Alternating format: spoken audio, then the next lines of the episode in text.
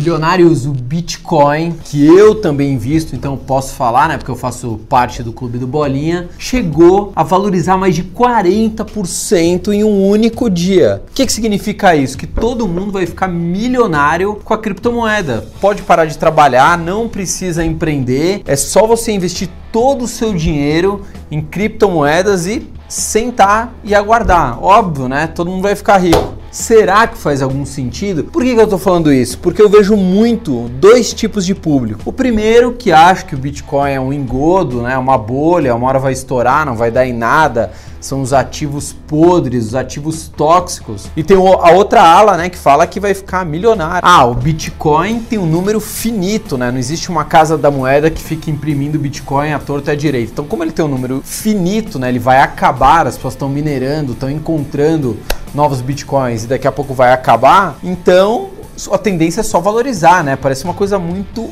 óbvia, né? Mas será que isso faz sentido mesmo? Será que não tem jeito de num futuro os governos se unirem e criarem, sei lá, de repente sua própria criptomoeda ou outros concorrentes, outras criptomoedas, né? Porque uma outra criptomoeda, obviamente, é, um, é uma concorrente do Bitcoin. De repente começar a valorizar cada vez mais, virar muito mais usual do que o Bitcoin. Não tem esses riscos. O Bitcoin só pode subir porque o que a gente vê é isso. Toda analista fala, não, Bitcoin vai subir, tá em tendência de alta, né? Todo mundo gosta de usar muito isso. Tendência de alta, tá sempre em tendência de alta. Né? Aí quando começa a cair, tá em tendência de baixa. Mesma coisa o dólar. Dá uma olhada nas opiniões dos economistas sobre o dólar. Começa a subir, é, o dólar deve subir até tanto. Começa a cair, é, o dólar deve cair até tanto. Eles vão acompanhando. No mesmo ano, o mesmo economista falou que o dólar ia estar tá 3,20 e poderia chegar a 4,20. Tipo, resumindo, não serve para nada.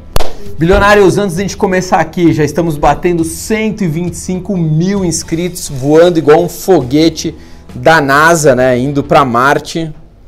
Indo para Marte? Sei lá, quis falar isso. É, já se inscreve, dá seu like, dá seu dislike, comenta com a gente. Eu quero saber se você investe em Bitcoin, se você está pensando em investir em Bitcoin e por que você não investe ou por que você investe. A gente está também no Instagram, Facebook, no site 1bilhão.com.br. Tem conteúdo lá que não tem aqui no YouTube, a gente faz um conteúdo diferente. que mais? Estamos no Spotify, 1 bilhão educação financeira. E agora a gente tem WhatsApp para você ver a minha carteira de investimentos, como eu invisto. Não quer dizer que a minha carteira serve totalmente para você, mas com certeza você pode capturar ali algumas coisas que eu tenho. Só mandar um WhatsApp que está aparecendo aqui embaixo, mais aqui embaixo, sei lá, em algum lugar aí da tela. E você manda, não aceitamos ligações a cobrar, parem de ligar a cobrar, aqui não está sobrando crédito. Se quiser para mandar, WhatsApp somente. Leonardo, só uma coisa, como a gente está falando aqui de trader, né? Quem opera aí, criptoativos, dólar, a gente está aqui divulgando o curso do único trader de dólar, operador de dólar, que o curso é ao vivo, ou seja, ele operando no mercado durante três meses. Por que, que isso tem um grande diferencial? Porque isso durante três meses você vê lá que o cara tá perdendo dinheiro porque você ficou olhando ao vivo. Obviamente você cancela o curso, você vai espalhar por toda a internet que tem um professor que dá um curso que perde dinheiro ao vivo. É por isso que a gente divulga ele, porque a gente sabe que ele ganha muito dinheiro, um dos poucos traders a maioria perde dinheiro, ele é um dos poucos. Então, se você quiser ser um trader profissional, ou ter essa profissão como uma segunda profissão, mas que você vai se dedicar, que você vai estudar, que você vai começar operando aos poucos, que é isso que é ensinado no curso. Tá o link aqui, curso da Latos, nosso parceiro, e ganha um presente especial quem se inscrever pelo nosso link. Óbvio, né? Se a gente não oferecer nenhuma vantagem, para que, que a gente vai ficar divulgando aqui? Não tem lógica nenhuma. Bom, vamos voltar ao assunto criptomoedas. Em um único dia, o Bitcoin valorizou ali mais de 40%, uma alta completamente absurda, né? Saiu ali de 7 mil e poucos dólares, bateu mais de 10 mil, depois voltou. Aí você deve estar se perguntando: pô, mas que alta? Acho que agora o Bitcoin vai explodir, né? Como muitos falam, vai bater 100 mil dólares, vai bater um milhão de dólares. E aí? Vamos analisar alguns argumentos prováveis para essa alta. Por que prováveis? Diferente do dólar, diferente do ouro, diferente do, das ações, né, das bolsas de valores, com as criptomoedas ninguém sabe com precisão, com exatidão o porquê que está subindo ou o porquê que está descendo. Essa que é a mais pura verdade, ponto final. Existem indícios prováveis. Aí você deve estar se perguntando, Pô, Fabrício, então quer dizer que eu segui um analista de criptomoedas é inútil? Não, você tem começa a ter um norte e quanto mais embasamento a gente tiver durante anos, daqui cinco anos, ó, quando acontece isso, a criptomoeda se comporta assim. Você vai tendo parâmetros de comportamento. Então é importante que os analistas analisem o comportamento das criptomoedas, mas hoje não é possível saber com precisão. O dólar a gente sabe com precisão por que sobe, por que desce. Bolsa, ouro, enfim, a gente sabe com precisão criptomoedas a gente não sabe. Então a gente vai falar as possíveis razões, as possíveis causas. Vamos lá.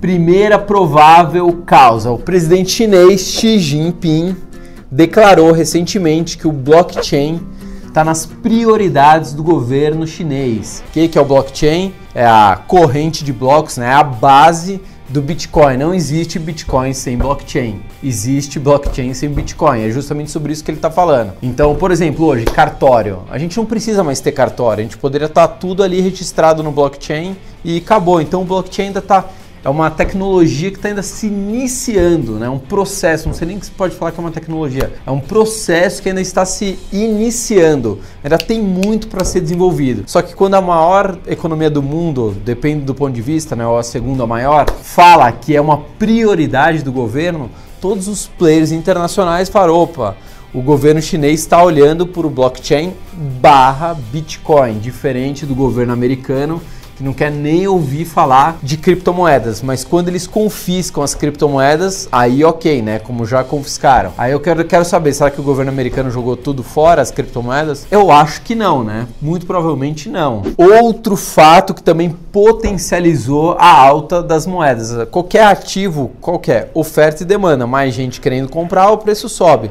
Mais gente vendendo, o preço desce. Isso é básico da economia isso também vale para as criptomoedas. A gente está vendo aí a crise na Argentina, né? Que, aliás, desde que eu sou pequeno, a Argentina vive em crise, né? Acho que eu nunca vi a Argentina sem crise. Acho que talvez meus pais tenham visto a Argentina sem crise. Acabou de ganhar um governo de esquerda. E um dia antes das eleições, ou seja, como todo mundo já previa que realmente a esquerda ganharia, é, o Bitcoin né, na, na Argentina teve uma alta, uma procura absurda. Por quê? Porque agora os argentinos podem comprar somente 200 dólares por mês. É uma tentativa de frear a valorização do dólar sobre o peso argentino na força. Isso já aconteceu no passado, tanto é que você vai para a Argentina na casa de câmbio, você troca, sei lá, 100 dólares por 5 pesos, sei lá quanto tá a cotação do peso, e você vai na rua, no carinha do lado, vale 9 pesos, né? Então eles chamam lá de câmbio blue, um câmbio paralelo. Por quê? Porque tá uma bagunça o país, né? Tá uma total bagunça. E a gente sabe que frear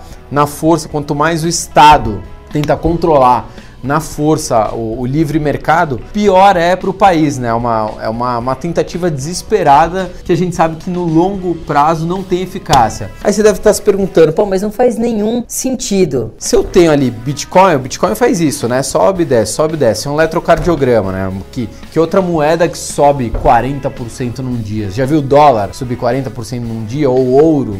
Não existe. Mas para o argentino, ele está enxergando o Bitcoin como uma reserva de valor. Primeiro que tira o, o, dinheiro do olho do governo, né? O governo não consegue controlar quem tem Bitcoin, quem não tem. E o argentino está considerando que tem menos volatilidade ou tem mais força, tem mais solidez, serve mais como uma reserva de valor você ter guardado bitcoins, moedas digitais, do que você ter pesos argentinos. Olha que coisa muito doida.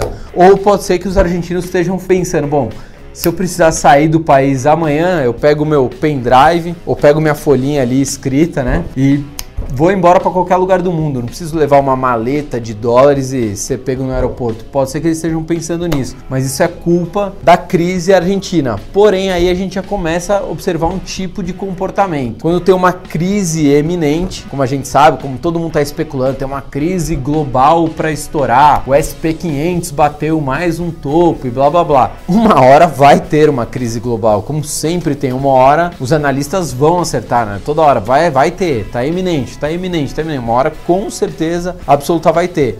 Mas no caso da Argentina é algo mais preciso, né? A gente consegue verificar o que está acontecendo com mais precisão. A gente já sabia que muito provavelmente a esquerda iria ganhar. Então agora a gente já começa a associar, bom, quando tem um governo que, que historicamente deve bagunçar o país, mais, né? Porque a Argentina já está super bagunçada. Quando a gente tem um governo desse, então as pessoas correm para criptoativos. Tá aí um comportamento. É mais uma das prováveis razões. Agora o Bitcoin tá 9 mil e poucos dólares. E aí, Fabrício, você vai comprar mais agora que está subindo? Ou você não vai comprar porque você acha que já subiu muito? Um segundinho que a gente já vai falar sobre isso. Bom, bilionários, vamos agora para a terceira razão e a mais provável, apesar de existirem controvérsias. O Bitcoin tem contratos futuros, né, que são negociados para futuro, né? Mas contratos futuros, como a gente sempre sabe, eles vencem. É o mesmo contrato que tem, sei lá, aqui na B3, contrato futuro tem um vencimento do contrato. E os contratos de Bitcoin na CME vencem na última sexta-feira do mês, que por um acaso foi na última sexta-feira quando deu esse pico monstruoso da cotação da moeda. Como o mercado não é regulado, eu não estou entrando aqui no mérito. Ah, não, mas o governo deveria regular ou não, mas o governo não pode se meter nisso. Eu não estou falando isso. Só que assim, a gente não consegue ter subsídios para saber se alguém está inflando superficialmente ou artificialmente a cotação da moeda. Mas foi uma grande coincidência, né? No dia da liquidação deu um pico. Por que, que é uma controvérsia isso? Porque se a gente analisar outros dias de vencimento, né, outras sextas-feiras para trás, não aconteceu isso. Então, por que exatamente nessa aconteceu? Tem uma relação ou não tem? Será que tinha alguns players ali posicionados é, e queriam subir a cotação para realizar os seus contratos. Para quem não sabe, o contrato futuro, alguém está apostando na alta, que no dia do vencimento vai estar tá mais do que o que ele apostou, e alguns estão apostando na baixa, né? Cada uma das pontas está fazendo suas apostas. E uma das pontas vai ganhar, e obviamente uma das pontas vai perder. Será que quem ali precisava que a cotação tivesse alta, de alguma forma, não conseguiu inflacionar, comprou mais cripto, não, não inflacionou artificialmente os bitcoins? A gente não sabe, mas é uma possibilidade. O mais importante que vocês têm que aprender é parem de falar assim, ah não, subiu por causa disso, desceu por causa daquilo. Hoje a gente não tem certeza de absolutamente nada. Bom, bilionários, como vocês sabem, né, eu tenho um pouco de Bitcoin. Será que eu, ah, eu acredito que é uma reserva de valor? Não sei se eu acredito que é uma reserva de valor ainda hoje, eu não sei se é como ouro ou como dólar. Mas eu gosto de diversificar. Eu gosto de estar tá junto ali até para poder falar. E agora, com essa alta, eu vou comprar ou não vou comprar? Eu não tô nem aí se o Bitcoin tá subindo. Eu não tô comemorando, soltando rojão porque ele valorizou 30 e tantos por cento aí nos últimos dias. E se ele caísse 30, eu também estaria zero preocupado. Porque eu tô pensando na diversificação, tô pensando no longo prazo. Quem fica assim, igual um maluco, agora é hora de comprar, agora é hora de vender, agora é hora de comprar acho que não tem lógica nenhuma. Acho que você não entendeu que a gente ganha dinheiro trabalhando e sendo empreendedor. É assim que a gente ganha dinheiro. Pouquíssimas são as pessoas que ganham dinheiro fazendo trade ou mesmo sendo buy and hold, né? Tipo, comprando e segurando um papel, uma ação na bolsa de valores. É a minoria da minoria das pessoas que ganham dinheiro desse jeito. Até por, porque para você ganhar muito dinheiro e via de regra, a não sei que seja a ação do Magazine Luiza, né, que que acontece uma vez a cada 10, 20 anos, você acerte ela. Fora isso, para você ganhar muito dinheiro, você também tem que aportar muito dinheiro. Sei lá, você 5 mil reais, aí triplicou a ação, ah, legal, você tem 15 mil reais. Você não vai ficar rico desse jeito. Fechado, bilionários? É isso que eu tinha para falar. Fiquem atentos, cuidado com a ganância. O que quebra o investidor é a ganância. Sempre. Fechado, bilionários? Então dá seu like, dá seu dislike, comenta aí embaixo do vídeo. Quero saber se você tem Bitcoin, se você não tem. Segue a gente no Instagram, Facebook, o site 1bilhão.com.br, Spotify. E agora a gente tem o nosso número de WhatsApp. Se você quiser saber qual é a minha carteira de investimentos, como eu invisto, é a minha carteira de verdade, só da parte de investimentos. É, pode mandar uma mensagem, não mandem mensagens a cobrar. Acho que nem dá, né, mandar mensagem a cobrar. Mas não, não liguem a cobrar, porque a gente não atende, simplesmente isso. Ah, e só lembrando, a gente está lançando o nosso curso. Não é para você que já é investidor, que já está com sua vidinha organizadinha, não é. mas é para as pessoas que estão à sua volta e que têm dívidas. A gente está lançando o nosso primeiro curso sem dívidas em 7 dias para tirar a galera é, ser endividada e mudar o mindset, pegar essa galera que tem dívidas e torná-la investidora. Fechado? Fui, tchau!